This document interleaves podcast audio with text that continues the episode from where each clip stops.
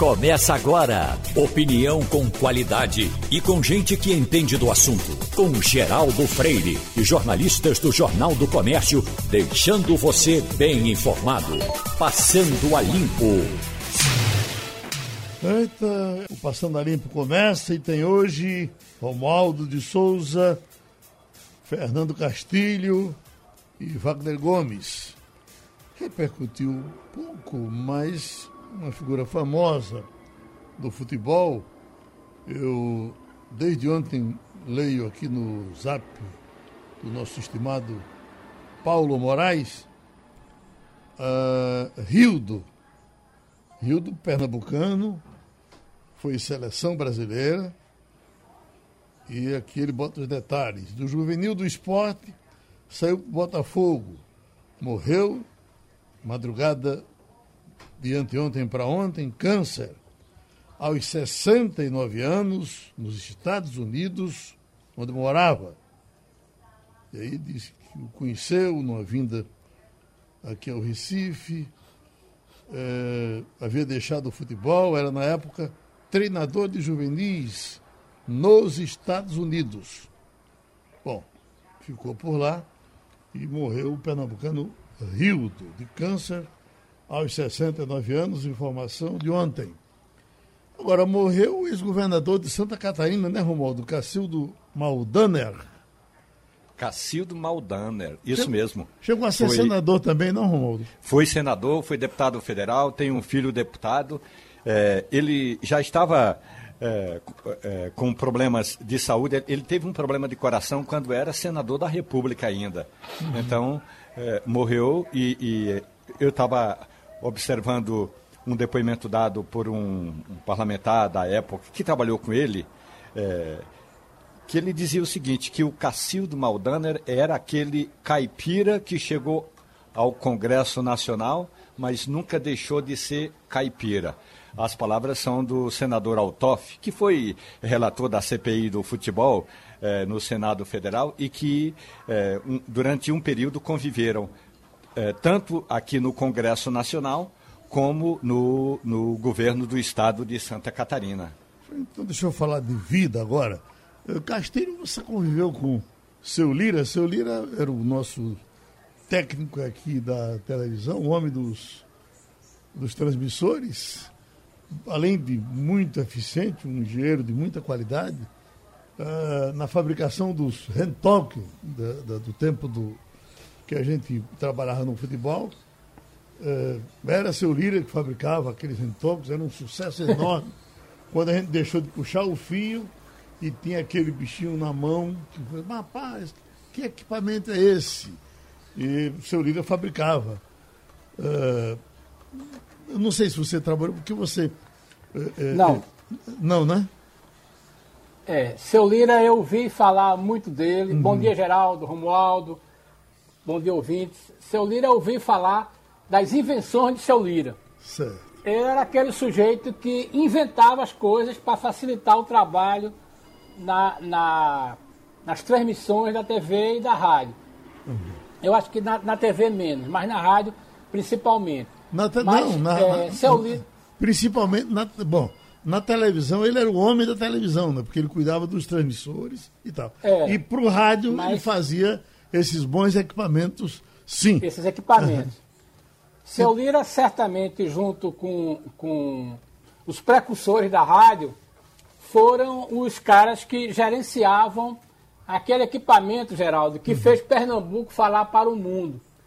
É, pouca gente sabe, mas o seguinte: tem uma grande lenda que diz que Doutor Pessoa, quando inaugurou a rádio, comprou os mesmos transmissores que a BBC de Londres usou na Segunda Guerra para informar a resistência. As pessoas diziam que o doutor Pessoa comprou aquele equipamento, trouxe para o Brasil, mas a grande jogada foi o seguinte: quando os equipamentos chegaram, é, doutor Pessoa conseguiu com a tecnologia, e certamente seu Lira participou, de instalar a antena num pinhão. Essa, essa antena ela girava e direcionava as transmissões para vários lugares. Foi aí que nasceu o Pernambuco falando para o mundo. Por quê? Porque quando a antena girava para os Estados Unidos, ela podia virar para a África, podia girar para a Inglaterra e podia girar para a Argentina. Então, na verdade, ela ganhava das rádios nacionais porque ela tinha mais tecnologia. Era isso que fazia o doutor Pessoa chegar em São Paulo e no Rio e conquistar grandes anunciantes, porque ele dizia: olha, a minha rádio chega na, nos Estados Unidos, na África, na, é, na, Inglaterra e na Argentina. E era verdade. E sem esquecer. E que, comprova. Sem esquecer que também tinha quatro transmissores. E Pronto. eu até me lembro das narrações de Walter Spencer, quando ele dizia Pernambuco falando para o mundo, quatro é ondas verdade. curtas, não há distância Pronto, que nos separe. Curtas, era eu... exatamente essas ondas curtas que permitia isso. Eu, eu queria... Isso fez com que o faturamento da rádio crescesse muito. Mas eu queria falar de seu Lira por conta do, de um detalhe. Seu Lira, ele só andava correndo aqui dentro da rádio é, um homem com, com, perto de 80 anos, ele mais ligado à televisão, corria para lá, subia essa escada correndo, descia correndo. E ele mora ali pelo Prado. Algumas vezes, eu passando pelo Prado, eu o via correndo ali pela rua, para qualquer lugar que ele fosse. Era correndo, acelerado, correndo. E aí eu sentia falta de não, não estar vendo o seu Lira há um bom tempo. Quando é ontem, eu não como no lugar onde eu, em geral, passava por ele, eu vinha pensando, puxa vida, cadê seu Lira que eu nunca mais vi? De repente, quando eu olho, lá vai seu Lira correndo. Camisa branca, como sempre usou, eu nunca ouvi de, de outra coisa de camisa. Camisa branca, aí lá vai ele passando, manga comprida. Aí, meu Deus, seu Lira. E aí engarrafou. Rapaz, é um bom personagem para a gente entrevistar. engarrafou, uh, uh, uh, Wagner, justamente naquele lugar amaldiçoado que ninguém resolve aquela parada, que é quando você vai descendo ali pela. É, na, na, frente do posto extra, pelo. pelo para quem desce para pegar a rua ali da, da, da torre, a perimetral. Da torre? Estrada dos Remédios. Certo. Vem Estrada dos Remédios. Certo. Quando você chega ali, quem, quem sobe do esporte, fica aquele encontro do, do, do daquele sinal, o sinal para quem sobe do esporte para pegar a, a, a, a perimetral. Uhum. Para quem desce, é, porque uns descem em frente, mas quem vai entrar para o lado para perimetral, então você fica naquele emboloado ali. É uma loucura. Em geral, você passa até com o sinal fechado, naquele, naquele, naquele redemoinho ali. Uhum. Bom, aí lá vai, não vai dar tempo eu, eu, eu ver seu Lira pela, pelo pé da calçada. Aí, quando eu vejo ele já vai lá na frente, eu parei ao lado dele, seu Lira. Ele olhou assim, meio espantado, de máscara, né? Aí eu digo, é Geraldo, seu Lira. Oi. Eu digo, seu Lira, quantos anos? Disse, 92. 92. Então eu digo, vamos, falar no, vamos falar no seu amanhã. Uhum. Pronto, seu Lira, 92 anos com a bexiga lixa. Eita. Vamos em frente. Diga Geraldo, aí, Wagner. Ô Geraldo, já que você estava falando de trânsito, deixa eu trazer uma informação aqui que ninguém ainda citou, mas que eu estou absolutamente espantado. Eu encontrei gasolina agora no meu trajeto a 5,85. Uhum. 5,85. A mais barata que eu encontrei numa promoção foi 5,52. Uhum. Rapaz, que absurdo. Eu não dei... houve uma troca na Petrobras para controlar o preço da gasolina. Parece que a situação ficou pior. Agora, eu tenho inclusive aqui uma manchete, que eu estou do, que eu separei, porque chamava a atenção de um estado aí que está hoje numa promoção, um certo posto, parece que é Brasília, Romualdo, é a 2,50 e pouco, por conta daquelas campanhas que eles fazem contra os impostos. Quê? Pronto, tá, não é dois. Uh, motoristas fazem fila em postos de combustíveis de Porto Alegre para abastecer a R$ 2,99 o litro. Valor reduzido, faz parte de mais uma edição da campanha sobre carga tributária. Então você imagina, né? Quer dizer, o preço real seria R$ 2,99. Mas como você tem um, um, mundo de imposto na sua cabeça, vai para, como você está dizendo aí? 5,85. 5,85, eu vi a 5,55 até uhum. ontem. Estava é. correndo atrás de um mais barato. É, ela chegou nesse patamar. Ela chegou na, nesse patamar de 5,50 há alguns dias atrás, mas deu uma recuadazinha, foi para uhum. 5,15, 5,18, né? Mas agora encontrei a 5,85, meu amigo. As promessas, Castilho, feitas com relação a combustíveis, eh, não serão cumpridas? Não, é, é impossível mexer com Eu isso? Eu acho que não. Veja bem, você vai ter que mexer numa estrutura muito maior do que simplesmente os impostos federais. É sempre bom lembrar, o presidente tirou por dois meses a cobrança da PIS, COFINS e da CID. Do diesel. Não interferiu. Aliás, do diesel, né? É, depois ficou prometendo aquela mexida na legislação que não vai passar no Congresso. Problema, como o Wagner já disse aí, com 5,80 é o valor internacional porque essa conta é em dólar. Se o dólar baixar, a gasolina baixa. Se não baixar, não adianta o presidente da Petrobras dizer que vai fazer política, a menos que a Petrobras banque isso. Eu não sei se é uma boa ideia bancar isso. E os estados não vão abrir mão disso, porque hoje a gasolina, na maioria dos estados, se não é o primeiro, é o segundo, o segundo imposto que mais se recolhe. Dizer, o ICMS dos combustíveis é o grande imposto. Eu não vejo como vai baixar, não.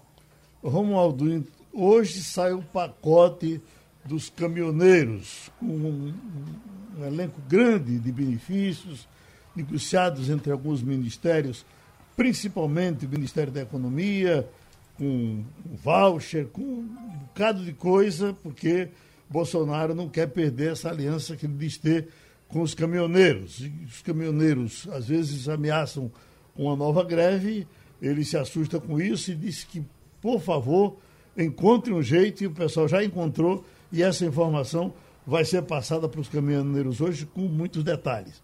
Talvez aí tenha alguma coisa muito benéfica para o diesel, né? porque a, a luta pela, pela, pelo menor preço do diesel foi incessante dos caminhoneiros por muito tempo. Hein, Romualdo? Pois é, Geraldo. A medida mais importante do governo é uma linha de crédito. E aí vai ser é, comandada essa linha de crédito pela Caixa Econômica Federal. Esse pacote é, chama-se Gigantes do Asfalto, que vai ser lançado hoje pelo presidente Jair Bolsonaro aqui no Palácio do Planalto. Olha, fala em fala em redução do preço dos combustíveis, mas toda vez que o Estado, que o governo federal ameaçou ou inventou ou prometeu que haveria uma medida para redução do preço do combustível, não houve redução do preço do combustível. Então, pode até ser que hoje o presidente anuncie, olha, o governo disse que vai anunciar agora alguma coisa relacionada à isenção do PIS e da COFINS sobre o, o, o combustível, que aquela medida do passado já tinha sido extinta, foi provisória, foi temporária. O pacote na parte do Ministério da Infraestrutura tem quase 10 bilhões de reais em obras como área de escape, pontos de parada e descanso. Isso é importante, mas isso não ajuda a baratear o frete. E o que os caminhoneiros estão querendo é linha de crédito, linha de crédito para financiar a compra de caminhões tem uma medida provisória que está sendo gestada, eu olhei agora há pouco, é, viu, Geraldo, é, no Diário Oficial e ela ainda não tinha sido lançada, é uma medida provisória que trata sobre a questão é, das balanças uhum. permitir o recolhimento de veículos ali naqueles pátios das balanças, permitir o recolhimento dos caminhões ali naquele pátio, porque uh, no fim de semana eu fui fazer um curso na cidade de Goiânia. Goiânia fica a 240 quilômetros uh, de Brasília. Tem balanças entre uh, o Distrito Federal e na chegada de Goiânia, portanto tem duas balanças de Brasília para Goiânia e duas de Goiânia para Brasília.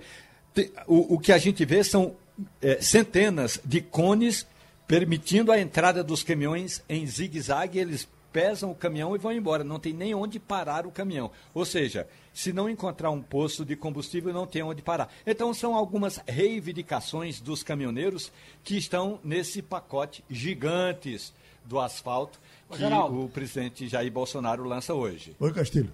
Eu só queria complementar uma informação aí. Tem uma parte do Ministério da Infraestrutura que é interessante é para financiar obras de infraestrutura que ajudem os caminhoneiros.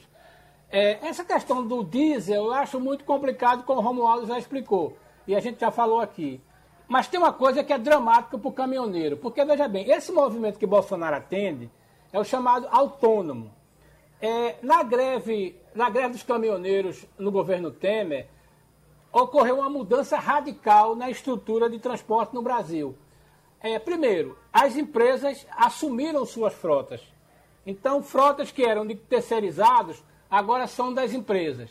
O agronegócio, com o dinheiro do dólar, comprou milhares de caminhões direto. Então, por exemplo, as fazendas agora têm suas próprias frotas. De certa forma, o caminhoneiro autônomo para o qual o Bolsonaro está se dirigindo representa menos de 20% de toda a carga transportada no Brasil. Ele está falando para esse público. Só que tem um detalhe: esse público não tem capacidade de comprar o caminhão novo. Então eles estão pedindo aquilo que Romualdo disse, uma série de vantagens na operação, pedágio, vantagem de não pagar uma série de tributos. Mas na verdade o que aconteceu foi o seguinte: com o preço do caminhão hoje, o caminhoneiro autônomo não tem condições de pagar a prestação porque ele não tem frete. Então é uma coisa muito política, mas veja bem, não tem grande relevância no setor de transporte no Brasil, porque a empresa foi para o caminhão próprio e tem uma coisa que cresceu muito, ou a carga por cabotagem. Então é uma coisa que mais ele está dando uma satisfação para um público que de cada um real de carga o caminhoneiro transporta 20 centavos. Eles destacam, Romualdo, que vai ser tudo de medida provisória. O que quer dizer isso? Quer dizer que se a medida provisória de imediato já entra em execução, é? Na hora em que o presidente assina, imediatamente vai ser publicada no Diário Oficial e já estará valendo. Uhum. E aí é importante. A medida provisória entra em vigor, 120 dias em vigor, e aí o Congresso Nacional se vira para votar. Se o Congresso modificar, vale a modificação do Congresso. Agora, se houver uma modificação profunda e o presidente não aceitar aquela modificação, volta a valer o texto da medida provisória original. Agora, esse acordo aí com os caminhoneiros eh, tem uma questão importante. Aqui em Brasília, vamos pegar o preço do combustível. Aqui em Brasília, o preço da gasolina, Wagner Gomes, já chegou no último fim de semana a R$ 6,45. Portanto, é balela essa história do governo, do governo federal dizer que vai modificar, que vai tomar uma medida radical para haver alguma interferência no preço do combustível, seja a gasolina, seja o PIS, porque há uma gama de eh, fatores que impedem que isso ocorra. E o presidente pode muito, mas não pode tudo. E ele sabe que não pode tudo e ele sabe que é balela o que ele está prometendo aos caminhoneiros. E os caminhoneiros também sabem que estão sendo enganados e batem palmas a si mesmo. Na questão do preço, e aí sim, a Caixa Econômica Federal promete eu estou esperando a informação aqui de quanto vai ser esse juro, porque isso é importante, promete juros é, subsidiados. Se é um juro subsidiado para comprar o caminhão, resta saber de onde a Caixa Econômica vai tirar esse dinheiro para baixar o juro do, é, da prestação do caminhão. A minha dúvida vai mais além, Romualdo de Souza. Antes, falando do caminhão, é bom que se saiba que, como Castilho disse agora há pouco, o que falta no Brasil não é caminhão. O que falta no Brasil é frete, porque caminhão tem demais. Então, por que liberar uma linha de crédito para comprar caminhão se o problema do caminhoneiro não é o caminhão? É, pelo contrário, como já disse, o frete. E outra coisa, além desse valor da Caixa Econômica Federal, Fernando Castilho, onde é que o governo, ou de onde o governo vai tirar dinheiro para bancar um pacote desse? E qual o retorno desse pacote, hein, Castilho? Olha, a gente vai ter que ver. No caso do caminhão, não, porque é dinheiro do BNDES. Existe um programa chamado é, Profrota, que inclusive financia ônibus, que é juro bem baixo. Né? O problema é que, veja bem, o caminhoneiro não tem dinheiro para pagar a prestação do caminhão novo. O caminhão novo hoje está custando entre 250 e 400 mil reais, quando está todo equipado. Dá uma prestação muito alta. Aí, como você já disse, Romualdo acentuou, falta o frete. E veja bem, o, a, a grande surpresa para mim foi o agronegócio comprar caminhão, Wagner. Uhum. O agronegócio não comprou somente máquina é, coletadeira e plantadeira, não. Ele comprou caminhão e pagou à vista, porque ele tem dinheiro em dólar. Então, por exemplo, toda fazenda hoje, ela constituiu uma pequena transportadora que faz o transporte da, da, da safra dela. E durante o ano o caminhão fica ali, Outra coisa, o dono do posto. Toda pequena rede de posto hoje não compra mais frete. O dono da rede, com 4, 5 postos, compra um, um caminhão que vai buscar na distribuidora, pega o combustível e sai distribuindo na rede de posto dele. Esse frete, o caminhoneiro autônomo perdeu. Então, como eu disse, de cada cinco reais que se paga de frete no Brasil, o caminhoneiro autônomo para o qual o Bolsonaro está falando só toma conta de um. Rapidinho aqui, Edivaldo está dizendo que tem gasolina na torre a 5,33. Então, vamos, vamos correr para lá, correr aproveitar. Lá. É. E tem Elias aqui dizendo o seguinte, que o preço do álcool, e ele quer falar isso há um bom tempo, desde ontem que procura dizer que está R$ 4,90, R$ 4,79. Alguém nos informava que agora há pouco a 5. Mas esse é um assunto que já foi tratado aqui, não é, Wagner? Exatamente. É porque quando aumenta o preço da gasolina, Geraldo, a demanda pelo etanol aumenta. Então, como aumenta a demanda, aumenta também o preço, porque o produto começa a ficar uh, escasso, começa a, a, a vender mais, a, a, o posto tem que comprar mais produto para vender e isso é uma roda que funciona desse jeito na economia. Quanto mais aumenta a procura por um produto, mais ele sobe de preço. Já estamos com a professora de Ciência Política, Priscila Lapa. Professora, eh, os institutos de pesquisa estão demorando a fazer outra pesquisa depois da pesquisa Datafolha e me parece que eles estão tentando se ajustar, porque no primeiro momento a gente tinha quase todos os institutos de pesquisa dando uma situação de mais vantagem a Bolsonaro.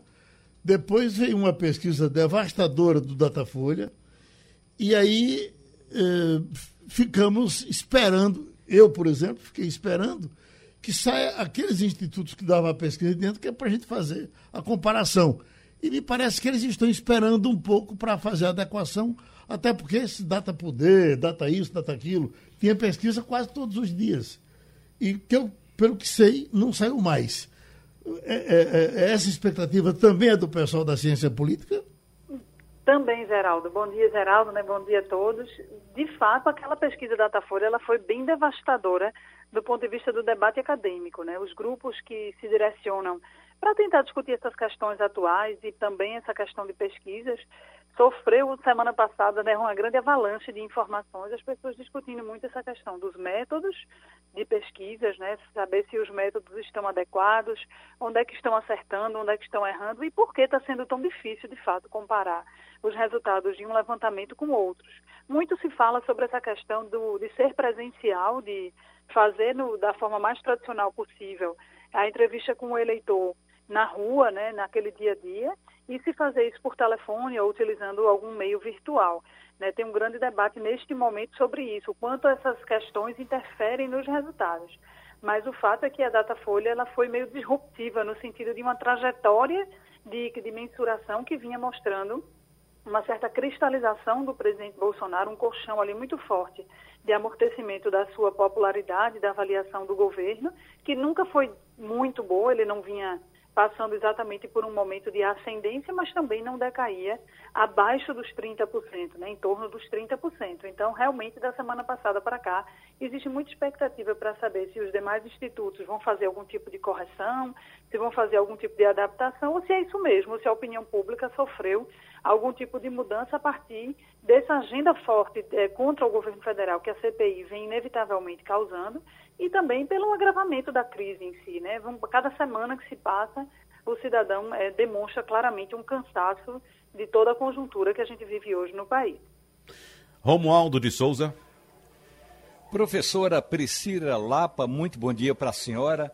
O, o, o ex-governador Ciro Gomes, ontem, literalmente soltou os cachorros para o lado do ex-presidente Lula foi repreendido pelo presidente do partido, Carlos Lupe, e Ciro chegou a usar uma analogia, porque ele, na verdade, ele não, não usou a, a expressão que ele queria usar. A expressão que Ciro usou é que Lula é o maior corruptor da história moderna do Brasil. Ele não quis dizer que Lula é corrupto, mas que Lula promoveu, patrocinou a corrupção e isso não é novidade em nenhum canto. O Ciro está querendo, é, está querendo o quê com um discurso desse? É, é, é puxar para o lado dele uma parcela de indecisos ou ser ele a terceira via? Eu acho que um pouco das duas coisas, Romualdo. Bom dia. Né, a gente vem vendo esse debate pré-eleitoral no Brasil com muita clareza de que existe um conjunto de atores políticos que querem se colocar como uma alternativa a essa possível polarização que se repetirá pelo que se demonstra até o momento em 2022. Né? Muitos vêm já tentando ocupar esse espaço do centro, Desde a eleição de 2020, por exemplo, muito se falava de um retorno ao centro, de quebrar essa polarização por meio de candidaturas que não representassem nenhum tipo de discurso de radicalização ou que pudessem incitar isso, né, que pudessem representar esse ponto aí de um polo é, de discussão propriamente muito protagonizada né, pelo bolsonarismo e mais precisamente pelo lulismo. Né? Então, é, existem várias candidaturas tentando buscar isso e Ciro claramente é, não quer conversa com o PT, né? Desde o segundo turno das eleições de 2018, que ele deixa isso claro, aquele gesto, né, da viagem a Paris nunca foi digerido pelo núcleo né, mais de esquerda, pelas pessoas que eram apoiadoras da formação de um consenso contra Bolsonaro. E isso ele vem claramente, ele estava um pouco mais a menos, ele estava mais ameno, né, também tentando se colocar como alguém mais moderado, justamente visando esse eleitor centrista, e agora ele se coloca né, de uma forma mais clara, né, já que a polarização vai parecendo se consumar na opinião pública, ele tenta se posicionar claramente como alguém que não é bolsonarista, mas está muito longe de apoiar, de compor, devia compor qualquer possibilidade de um projeto com o PT. Né? Isso, por, de certa forma, tem o seu, sua razão de ser, olhando só do ponto de vista estratégico, né? de, se diferenciar nessa pré-campanha é uma coisa importante, para que não, lá na frente isso não gere dúvida no eleitor, mas, por outro lado, inviabiliza certas composições e, diante do que é, os institutos vêm mostrando até o momento, Ciro tem um, um patamar hoje de intenção de voto. Claro, não pode olhar só para isso, mas ainda muito baixo para quem realmente pleiteia né, uma candidatura majoritária. Ele precisaria ter um pouco, talvez, se ele quer ser alguém moderado, né, que ele demonstre isso, inclusive, nesses gestos, né, nessa ponderação. Mas é claramente uma estratégia de diferenciação e de se colocar como alguém alternativo nesse cenário. Wagner? Ô, professora Priscila Lapa, o presidente Jair Bolsonaro acaba de receber mais um não, nesse caso especificamente do PRTB.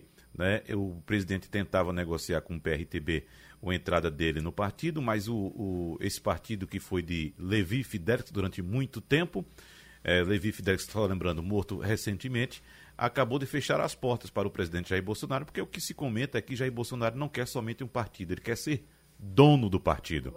Oi. Eu estava lendo a história do, do PRTB, que Levi Fidelis criou para ele, né? Uhum. E ele foi candidato 17 vezes e nunca ganhou nada, tendo morrendo sem ganhar uma eleição. exatamente. Para nada. Né? Exatamente. Agora, professora Priscila, é, é interessante porque é, a gente vê uma situação inédita no, no país, que é um presidente da República sem um partido e com dificuldade, inclusive para formar o próprio partido, como ele tentou, não conseguiu e parece que não vai tentar mais. O que, é que, a senhora, que avaliação a senhora faz desse momento? É assim, isso para mim, para mim já é estranho você ter um presidente da República até essa altura do campeonato sem um partido, né? Isso é um fenômeno, claro, existe hoje no Brasil toda uma discussão das pessoas querendo ter essa liberdade de poderem ser candidatos, isso existe em algumas democracias, sem necessariamente estar filiado, né? A filiação partidária não ser um pré-requisito legal de concorrer, mas o debate hoje no Brasil é, ele é de que existe um sistema partidário que carece de aperfeiçoamentos e de aprimoramentos, mas claramente a gente tem né, uma regra a ser cumprida. Então é muito estranho que alguém esteja num mandato exercendo o maior cargo da República e não tenha é, uma filiação, um vínculo né, de uma agenda partidária. Isso por si só já é um fenômeno curioso né, e que merece realmente ser avaliado. E, claro, tem um traço aí que é o que parece ser a explicação para isso, de personalismo muito forte nessa questão de Bolsonaro, de não isso já foi assim em 2018, né, a, a, tentativa de buscar um partido que ele de fato pudesse dar um pouco do tom, das regras. A gente tem muito isso no Brasil, né, de, os partidos parecerem ter donos, e isso está se reproduzindo claramente nesse momento. Né? Então, é, é de fato, para uma legenda pequena, abrigar uma grande liderança parece ser extremamente vantajoso. Né? Um partido, o que é que o partido teria a perder? Ele teria seria o partido que abrigaria simplesmente o presidente da República. Por outro lado, isso por si só traz várias implicações, que é justamente um presidente que não vai querer nada menos do que o comando desse partido. Né? Ele não vai chegar em alguma legenda para ser alguém menor. Né? Ele chega já com uma força de uma liderança muito grande. E isso, para as lideranças que já estão constituídas naquele momento, parece ser incômodo, porque vão ter que ceder espaço, provavelmente perderão cargos de liderança, né? E é o protagonismo nessa percepção de quem serão os candidatos prioritários nos estados e tudo mais. Então, aparentemente é uma estratégia ótima você ter o seu presidente da República né, como alguém apoiador dentro da sua legenda. Por outro lado, isso destitui do poder estruturas que já estão ali abrigadas e constituídas e isso por si só não é tranquilo, né? Você precisa ter uma arrumação política muito forte. Você veja que ele tentou conversar novamente, por exemplo, com o PSL não foi simples, porque o PSL hoje se tornou algo muito maior do que era em 2018, inclusive com o apoio dele, né? justamente embalado pela onda do bolsonarismo. Mas é uma conta que não é tão simples e eu acho que se o presidente não tiver uma postura de composição, se ele chegar de forma muito impositiva, de fato, seria difícil naturalmente para qualquer líder, mas para um líder extremamente personalista como Bolsonaro é, fica difícil realmente imaginar como é que vai se dar essa arrumação dele em um partido hoje que ceda completamente o espaço para que ele tenha esse protagonismo e liderança. Uh, rapidinho, professora, voltando a, a, a, Ciro Gomes, porque Ciro Gomes deve ser um bom exemplo para a gente falar de, de ideologia. Eu fico muito à vontade, eu já votei em Ciro Gomes três vezes.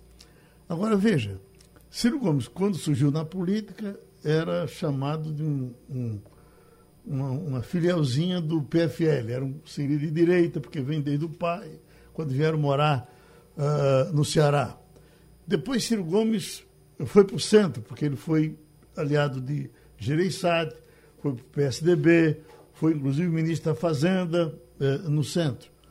Aí depois foi chegando, foi para a esquerda, com Roberto Freire, foi inclusive candidato a, a, a, a presidente da República pelo PPS.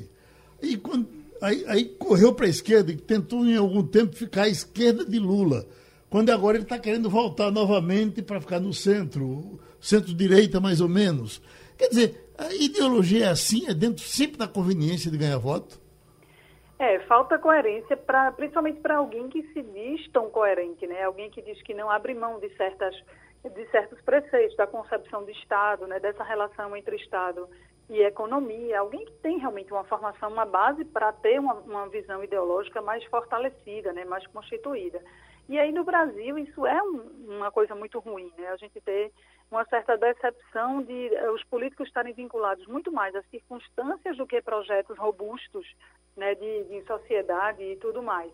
Ele atraiu nesse momento algumas lideranças mais à direita, né? Assim, eu acho que ser de esquerda definitivamente nesse momento não é exatamente a posição mais confortável para quem quer disputar a presidência da República, né? Muitos preferem não falar de esquerda, porque a esquerda hoje virou uma, uma, uma pecha né, muito associada a um partido e a uma liderança, infelizmente, porque perde a democracia, né? Quando você reduz as, as linhas ideológicas a pessoas e especifica como um partido, isso é muito ruim para o debate democrático e para a oxigenação das ideias.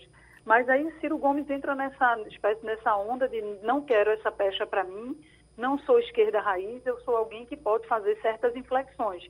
E hoje ser de direita é algo muito mais aprazível para a maior parte do eleitorado do que ser de esquerda. Então ele atraiu, por exemplo, o Paulo Rebelo, né, Rabelo de Castro, né, do BNDES, como alguém que vai trazer uma visão mais liberal para um possível governo, né, tentando se alinhar mais com algo que está mais na crista da onda. Se isso for algo genuíno, se ele conseguir, a partir disso, constituir uma agenda, um projeto para o país, que esse momento não tem projeto, a gente não tem projeto de país, a gente tem muito mais projetos de poder político né, do que propriamente projetos de sociedade, e isso vai né, ser uma estratégia ótima do ponto de vista eleitoral, a gente vai ver, mas ao que parece, soa para o eleitor fiel de Ciro como algo meio estranho, né, no mínimo oportunista, de momento, de você adequar o seu discurso a, agenda do momento. Né? Eu espero que a coerência é, amadureça, né? seja possível de amadurecer nesse espaço de tempo até a eleição e que ele consiga realmente é, mostrar alguns elementos do Ciro raiz, do Ciro que se fixou na política, que se firmou na política, como alguém que tinha capacidade de pensar sobre os problemas do Brasil. E sem dúvida ele tem. Agora precisa é, realmente dar um pouco mais de coerência e não estar ao sabor do momento, né, da circunstância. Fernando Castilho. Bom dia, Priscila. É, é, eu tenho observado um movimento interessante é, sobre o Centrão. É, a gente sabe que o Centrão não vive e não sobrevive sem governo. E eu já ouvi de alguns analistas é, que dizem o seguinte: olha, o Centrão não vai com Bolsonaro numa reeleição é, antes de ter uma alternativa. Ele sabe que vai ter que continuar com Bolsonaro até quando der, mas até quando surgir uma alternativa, e essa alternativa não vai ser Lula, porque ele não vai ganhar nada com Lula, é, ele vai continuar com Bolsonaro. Tem o nome de Tasso, e as pessoas dizem, olha, Tasso pode ser o nome, por quê? Porque ele agregaria os eleitores que não votam em Lula, os eleitores que não votam em Bolsonaro pela segunda vez e que votaram em Bolsonaro porque não queriam votar em, em um candidato de Lula do PT, é, e seria um nome muito forte, né? Pela respeitabilidade, o que naturalmente exclui Ciro. A senhora acha que isso é possível? Acha que isso é, é uma análise que tem, tem futuro? Veja, tudo vai depender dos próximos meses agora. Eu acho que a CPI tem um efeito muito forte sobre o Centrão. Né? O Centrão está diretamente relacionado à CPI. Né? Isso é uma variável aí que não tem como negar que vai conduzir um pouco o caminho desse centrão. Primeiro que esse centrão hoje é muito difícil de identificar os dos seus limites, né? Até onde vai esse centrão ou os outros, quem, quem não é centrão, quem é centro. Por exemplo, o MDB é sempre uma incógnita. Em certos momentos ele se comporta como centrão, em certos momentos ele se comporta como centro. E a gente tem vários partidos com essa mesma. Né? Depois que Bolsonaro, o fenômeno Bolsonaro chegou em 2018 e que puxou muito fortemente esse discurso para um nicho mais conservador e até mais radical mesmo, estabelecendo algumas fronteiras claras do que não concorda, do que não aceita, em termos de discurso político, o Centrão ficou um pouco mais deslocado. Então, tem partidos que compactuam da agenda econômica do governo, mas não compactuam do discurso radical, quando ele fala quando ele namora ali com o autoritarismo e com certas questões ligadas à questão da pauta de costumes. Então, esse limite desse centrão é que está meio confuso de se decidir. Até academicamente a gente não tem, tem uma, uma discussão de quem é realmente integrante desse centrão e quem não é. Porque quando você tem uma política forçada desse ponto de vista de uma pauta de costumes, de um discurso fortemente é, ligado a essa questão ideológica, fica difícil a gente imaginar para partidos que não têm originalmente esse viés ideológico, como é que eles vão se comportar diante dessas questões. Então, é, retomando a questão da CPI, a CPI claramente, o Centrão está ali, questão fechada por enquanto com o governo, mas vão existindo desgastes né, nessa relação, vão surgindo fatos ali lateralmente à pauta central da CPI que podem colocar o governo realmente numa situação de desgaste perante a opinião pública muito grande. Né? A CPI deverá se estender ainda por um longo período de tempo, colocando os, o governo federal numa posição incômoda de estar eternamente ali dando explicações, rebatendo, e essa posição é uma posição que o Centrão não, nem sempre quer pagar esse preço de colher né, uma impopularidade que, de certa forma, não é ele que está causando, ele está ali apenas como um suporte desse governo. Vai depender da questão econômica, né, de orçamento, de liberação de recursos, do efeito disso nos estados e municípios, que é onde esses deputados e senadores eles têm suas bases. Então, eles têm uma fidelidade ao governo até que isso não seja prejudicial à sua relação com, né, com as bases. Então, tem alguns elementos aí no cenário que eu acho que o Centrão, sim, pode ter uma candidatura alternativa. Né, como todo mundo fala hoje dessa alternativa a Lula e a Bolsonaro, mas o fato é que, a depender desse conjunto que vá para um lado ou para o outro, é, o Centrão sabe que tem um poder de decidir a eleição. Então, hoje parece meio impossível ele aliar-se a Lula em certo momento, né? Tô, pelo menos como um bloco compacto, mas eu acredito que ainda há a possibilidade desse Centrão ser um pouco mais esfacelado, uma parte dele rumar, sim, com Lula ou com Bolsonaro, e uma candidatura de centro sair enfraquecida diante desse processo. São duas forças é, dentro hoje do espectro político que tendem a puxar muitos apoios. É tudo muito cedo, é tudo muito ainda precoce para se estabelecer, mas são duas forças políticas que não podem ser desconsideradas e que poderão atrair uma parte desse centrão, inviabilizando, sim, uma candidatura de centro que vai existir, mas vai ser uma candidatura menos competitiva. Agradecendo outra vez a professora de Ciência Política Priscila Lapa.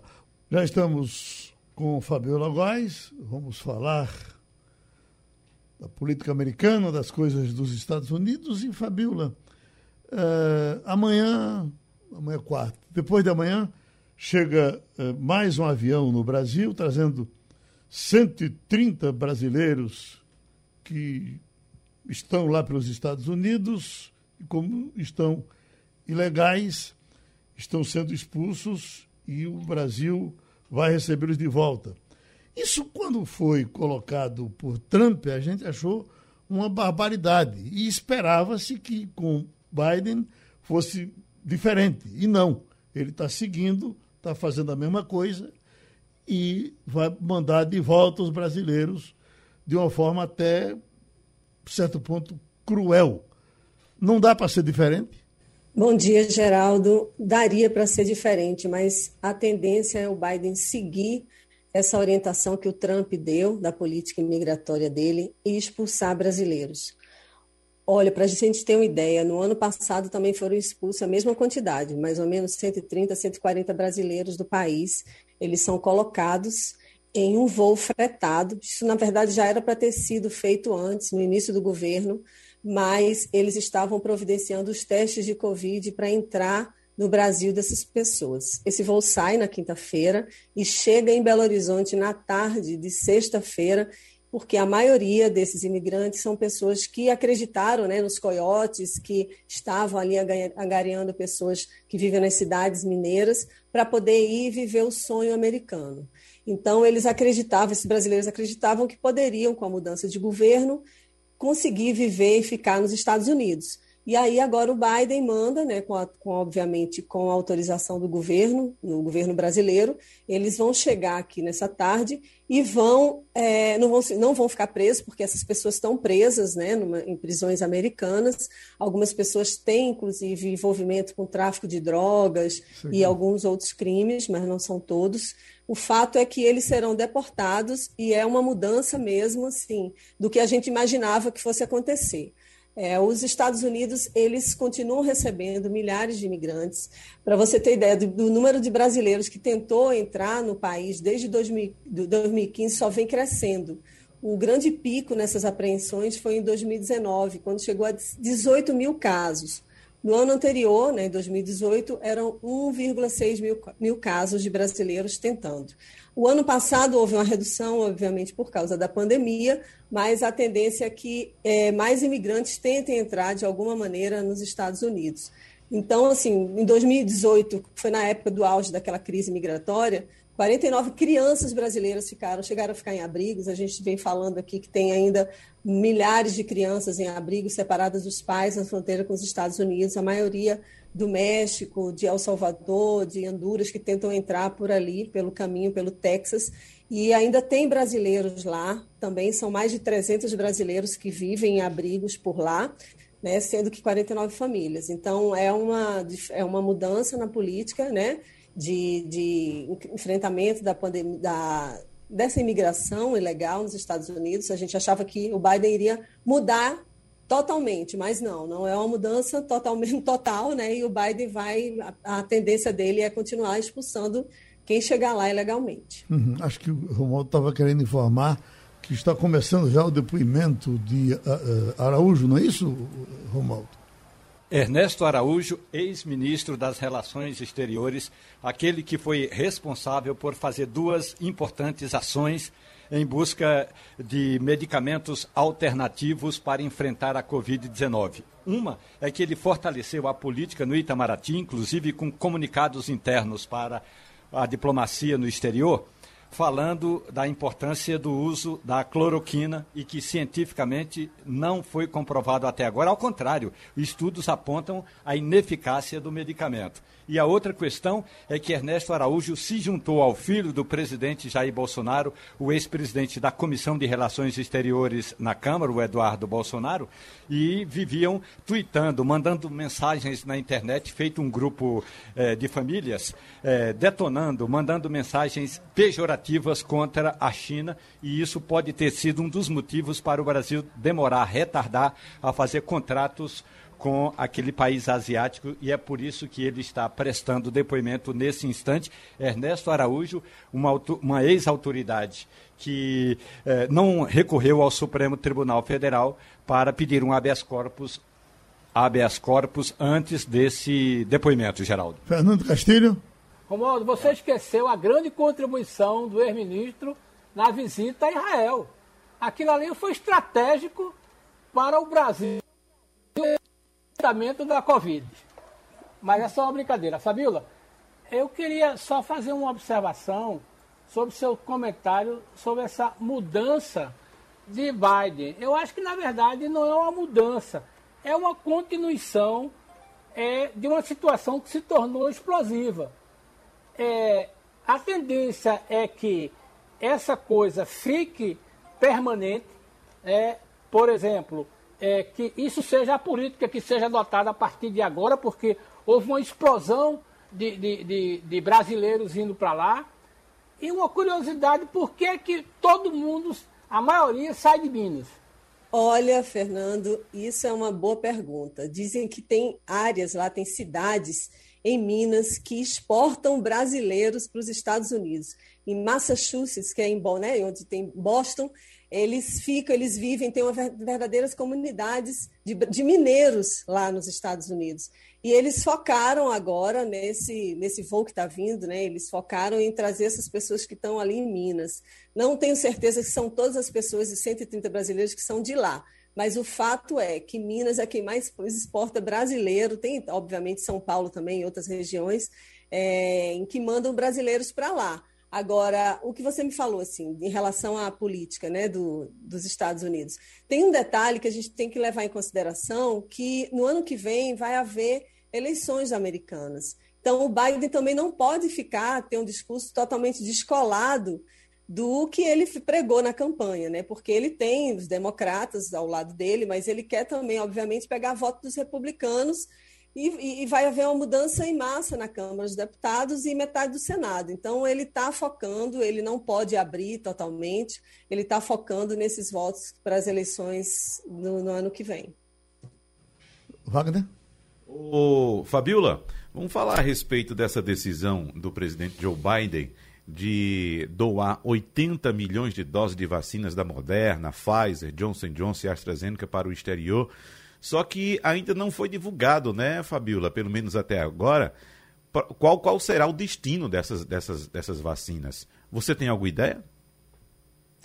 Bom dia, Wagner. Olha, a gente não tem ideia se vai vir para o Brasil. A gente espera que venha para o Brasil também.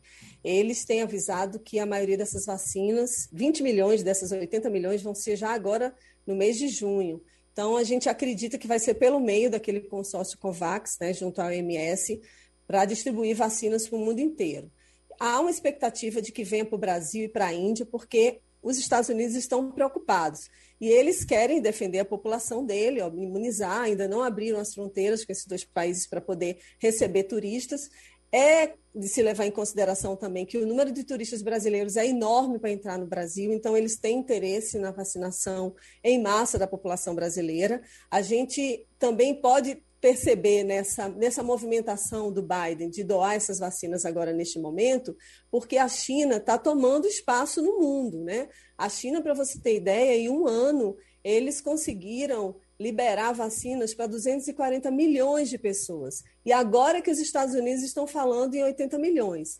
Eles já doaram, de fato, 4,3 milhões, mais ou menos, para o México e para o Canadá né, uns dois meses, mas ainda não havia liberado. Então, há uma pressão internacional muito grande para que os Estados Unidos foquem em outros países também, principalmente os que estão com alto índice de pandemia, como o nosso, né? O, os números aqui têm reduzido, mas ainda preocupa todas as autoridades, a OMS.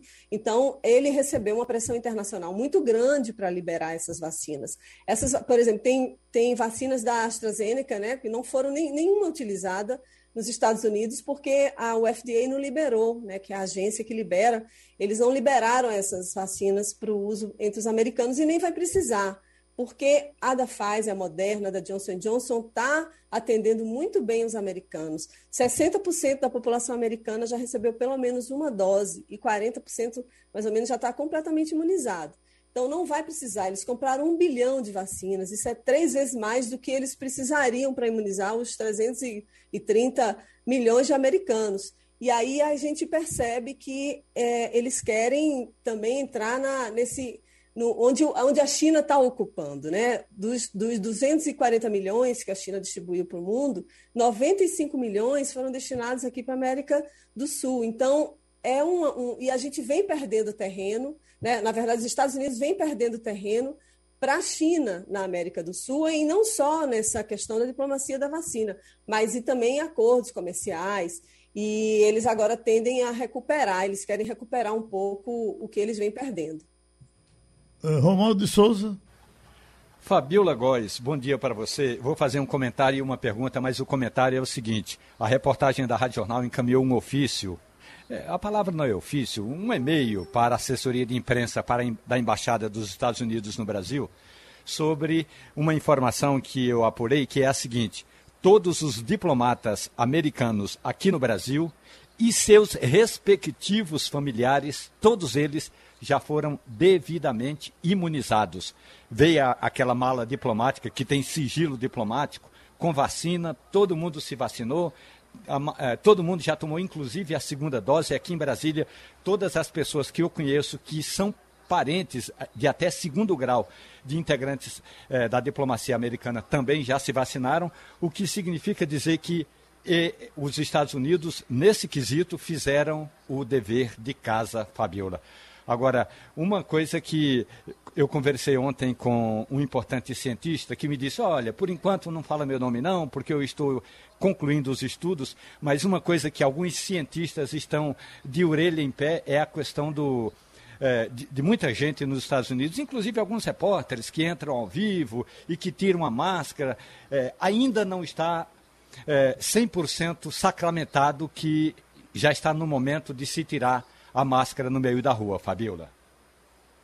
Bom dia, Romualdo. É isso mesmo. Tem os epidemiologistas americanos em outras partes. Já vi entrevista aqui também dos brasileiros falando que teria sido num momento errado, né? Teriam que esperar aquela imunidade de rebanho, que isso só vai ser atingido nos Estados Unidos no final de julho, mais de 70% da população totalmente imunizada. Mas, e, e, mas mesmo assim a população está resistente em Washington, em Nova York, as pessoas continuam usando máscara, até porque não deu tempo, vamos dizer assim, dos estabelecimentos totalmente liberarem para todo mundo, anunciarem que já estava liberado. Tem algumas farmácias, a CVS, por exemplo, e redes de supermercados que ainda estão exigindo o uso da máscara, apesar de não ser mais necessário. E a população também está reticente. Por quê? Porque tem muita gente que tem criança né, em casa. Então, como é que vai ficar nessa situação? Porque os Estados Unidos estão vacinando quem tem mais de 18, 12 anos, mas quem tem menos de 12 anos? E os pais vacinados já, mas as crianças não. Então, isso daí está criando também uma certa é, indecisão em relação aos pais, se mandam ou não para a escola agora no próximo semestre, né? E a gente também não sabe como é que vai ser a conduta dessas pessoas que estão, que não querem se vacinar, porque é um número grande ainda. É, 30% já disseram que não querem a vacina, 15% disseram que só vão tomar a vacina se forem obrigados, por exemplo, por patrões, né, para não perder emprego, mas tem ali 15% também que não vai vacinar de jeito nenhum. Então, é, é uma, uma situação muito complicada, porque a gente vê no mundo que não está liberado ainda. A, gente não, a pandemia não acabou, né? E os Estados Unidos anunciaram precocemente ou não o, o, a liberação das máscaras. Agora, é um conforto muito grande para quem está nos Estados Unidos, para quem está lá, penou né, com máscara em todos os lugares. Eles tiveram em algumas cidades uma, uma conduta bem mais rígida do que tivemos aqui no Brasil, mas está todo mundo doido para tirar a máscara. E, mas não é assim, não está totalmente liberado, porque a população realmente está mais reticente. Sobretudo, como eu falo, para quem tem criança em casa e não sabe quando que essas crianças vão se vacinar. Eu tenho um exemplo de um casal de amigos brasileiros que moram lá, que a família estava prevendo chegar aqui, vir para cá, mas aí já está com medo porque tem medo que essas variantes do Brasil também afetem, né? Porque quem está lá não tomou Coronavac, tomou a, é, Pfizer, Moderna e Johnson Johnson. Então eles estão com medo das crianças pegarem, de virem para o Brasil e pegarem, então já cancelaram férias. E aí tem a história do turismo da vacina, né? Os Estados Unidos estão abrindo as portas para quem é brasileiro, que não, não é totalmente assim, fazer turismo e receber, não, mas quem tem cons consegue comprovar que a necessidade de viajar para os Estados Unidos ou que tem residência, chega lá e toma vacina facilmente. A Flórida, que estava até exigindo é, declaração residencial, não está nem precisando mais disso. Então, chega lá e, e, a tendência é essa, é sair vacinando todo mundo que chegar daqui a pouquinho. A gente espera que abra as fronteiras para o brasileiro voltar a visitar os Estados Unidos. Pronto. Mas ainda há muita, muitas críticas. Foi a nossa conversa com Fabiola Góes. Bom, já estamos com o professor Aurélio Molina, ele está dando aula de medicina nesse momento, está saindo da aula para nos atender, médico acadêmico. Doutor Molina, uma coisa que fica na cabeça é o seguinte: esse fim de semana saiu inclusive um, um, trabalho do, do jornal Folha, foi Estado de São Paulo, com relação a médicos brasileiros, defensores de cloroquina, ivermectina e outras coisas aí, descontentes com a CPI, porque a todo instante a CPI trata disso com muito rigor. E os médicos ficam em situação de desconforto. Agora tem grupo coordenado pelo Ministério da Saúde, contraindica cloroquina para. Uh, e, e, isso vai certamente contrariar esses médicos que não abriram mão disso até agora. E eu não estou falando de médico meia-boca, não. É médico eh, de, de, bem credenciado, que defendeu isso por muito tempo e continua defendendo. Ele pergunta como é que ficam esses médicos depois de todas essas proibições serão tratados como médicos de segunda classe? Bom dia, Geraldo. Bom dia, ouvinte. É uma, uma pergunta muito importante. Eu acredito que com a volta de uma normalidade democrática, do Estado democrático de direito, é, essa situação que aconteceu em relação à, à, pandemia, ela vai ter muitos desdobramentos de curto, médio e longo prazo. Eu não tenho dúvidas que muitos dos governantes federais, é, alguns estaduais e também alguns municipais, vão ter problemas até o fim dos seus dias. Inclusive, eu acho que não só na justiça brasileira, tanto do ponto de vista civil e penal, mas também a nível internacional com o Tribunal de Haia, é, na Holanda, né, o Tribunal Internacional. É, em relação aos colegas, aos colegas, é, houve um momento muito complicado em que essa, essa decisão, essa liberdade de usarem um medicamento que não tinha comprovação científica até o momento, é, eles tiveram também um apoio momentâneo do Conselho Federal de Medicina, que também vai ter que se explicar porque é, há uma havia uma tradição, e que é correta, de que a gente só deve aqueles quatro pilares que eu defendo. Você só deve utilizar uma intervenção se ela tiver comprovação científica, que não é uma tarefa trivial. Você pode ter evidência científica, verdade manifesta, pode ter sugestão de evidência, fraca, média ou forte, ou pode ter apenas indícios. Bem, numa situação excepcional, se você só tiver indícios, mas tiver um medicamento que não tem efeitos colaterais e que tem um custo baixo, que não vai impactar a assistência como um todo, você até poderia utilizar, mas não foi o caso. O caso da, da, da hidroxicloroquina, ela, ela mostrou in vitro e depois, em momento nenhum, mostrou eficácia em, na, na clínica, em vivo. E mostrou efeito colateral, pelo menos na dose que foi tentada. Então ali era claramente um momento de dizer, olha, os médicos não podem utilizar uma medicação que além de não ter nem indício em vivo, tem efeito colateral, tá? aumenta a mortalidade. E havia aí um jogo, não sei, político, que forçou e, e, e deu substância para que médicos tivessem uma atitude que é incoerente com a assistência à saúde. Lembra? Primeiro tem que ter evidência científica, depois tem que analisar custo, benefício, malefício, depois tem que sempre utilizar a, humanização, porque é o, o, resultado melhor, e a individualização dos casos. Esse caso foi tipicamente o contrário. O que é diferente da ivermectina, Geraldo. Eu até enviei para você agora umas fotos de alguns trabalhos, um trabalho recente de meta-análise, que eu considero evidência quando você tem um grupo de meta-análises, que é o caso da ivermectina, e esse é excelente, uma excelente revisão que mostra a efetividade da ivermectina. Aí você vai para o outro lado, há um grupo de negacionistas que não querem discutir essa hipótese também, mesmo com várias revisões sistemáticas, eles continuam negando, que também vai dar problema. Vai dar problema para esses colegas que sistematicamente estão querendo nem aceitar discutir o valor da ivermectina. Então nós temos um contexto complexo. Vai ter muita gente com problema até o final dos seus dias, porque nós estamos falando de 440 mil mortes hoje, né, esse número vai bater 500, 600 mil mortes.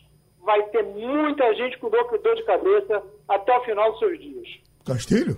Doutor Molina, é, eu estava vendo um depoimento do senador Aziz na CPI, ele faz uma analogia bem simples. Ele diz, olha, de cada 100 pacientes de, do Brasil, é, 9, 80 vão pegar Covid e não vão saber que pegaram. 15 vão é, ter algum sintoma leve e que com a medicação razoável você trata dele, sem ser essa medicação alternativa. E 5% vão precisar de apoio mais sério. Então ele diz o seguinte, que é, a chance de uma pessoa que queira usar esse medicamento alternativo é de 95% dela ser bem aceita, porque o sujeito vai ficar curado de, de todo jeito. Mas eu queria fazer uma pergunta específica sobre o seguinte: o senhor pode nos ajudar a esclarecer o seguinte?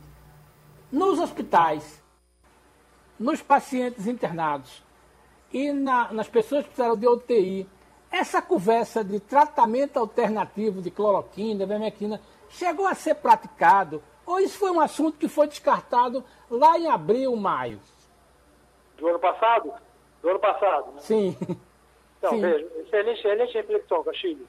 É, bom dia, primeiramente. Então, eu, eu até gostaria de inverter um pouquinho e começar com uma, uma expectativa boa que eu tenho. Eu sei que eu sou minoritário, tá? mas eu acho que com o aumento da vacinação, com o aumento do número de casos que se recuperaram da Covid, essa grande maioria que acabou se contaminando e, graças a Deus, não teve nenhuma consequência mais grave com uma tendência que eu acho que é a tendência natural das viroses, pode ser que nesse caso seja uma exceção, ela aumentar o seu potencial de contaminação, mas diminuir o seu potencial de mortalidade, essa é a história natural da virose. Eu acredito que lá para setembro, tá, tomara que eu não esteja errado, a gente vai ter um outro quadro, vai começar realmente um novo normal, mas um novo normal com, com menos risco. Há pessoas que dizem que não, nós vamos entrar numa outra onda. Eu, eu, eu, eu discordo, mas sou minoritário. Mas em relação ao que você colocou especificamente, Castilho, como é que a gente. A maioria das doenças são autolimitadas e autocuráveis. O charlatão não sabe nada de medicina, mas sabe que isso é verdade. A maioria das doenças são autolimitadas e autocuráveis. Por exemplo, infecção urinária em mulher, que é muito comum. Tá? Ela vai estar com cistite, com dor, vai passar uma semana com dor, muitas vezes até com sangramento urinário. Mas se você não tratar, a tendência dela é que a maioria delas cura, cura sozinha. Agora você vai permitir, hoje, com, com as medicações que você tem, que uma pessoa sofra sete dias, e depois 95% vai curar sozinha infecção urinária. Mas 5% vai correr o risco de ter uma pielonefrite, ou até mesmo uma septemia, ou até mesmo morrer. Então você trata para evitar esses 5%, porque esses 5% são muito graves que é um pouco o caso do Covid. A grande maioria vai evoluir bem. Mas daqueles 5%, daqueles 5%, muitos vão morrer. Então você não tem, você não tem como não, não intervir. Se pensa 5% da população brasileira, somos 200 milhões, 10 milhões são, 10% seriam 20 milhões, 5% seriam 10 milhões. Você vai, vai correr o risco de ter 10 milhões de pessoas morrendo, ou menos, se for um milhão de pessoas morrendo, nós estamos chegando a isso. Isso é inaceitável. Nós temos que fazer o que nós temos o melhor. Quando começa uma doença nova, como foi essa, eu que milito também no campo da ética e da bioética, sempre disse, nessas situações, você tem é, direito de não esperar a evidência definitiva. Tá? Apenas com uma hipótese lógica, nesses casos, você pode começar a tratar apenas como foi o caso início. Tá? Tinha uma, uma, uma evidência in vitro, não tinha em vivo, então, como é uma doença com uma potencial de mortalidade impactante, tá? então você tem direito de fazer. E foi feito. E foi feito. Só que todos os resultados iniciais ah, alguém diz, ah, a dose foi muito alta, não devia ter sido essa dose, mas a dose estava sendo proposta naquele momento.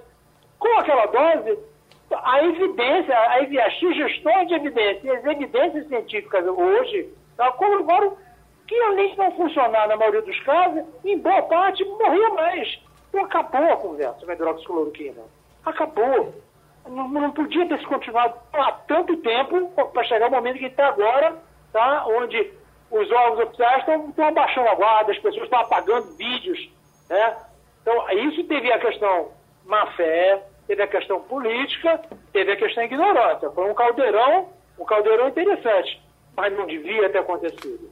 Pronto. Não devia ter acontecido. A gente tá? agradece ao professor de medicina Aurélio Molina,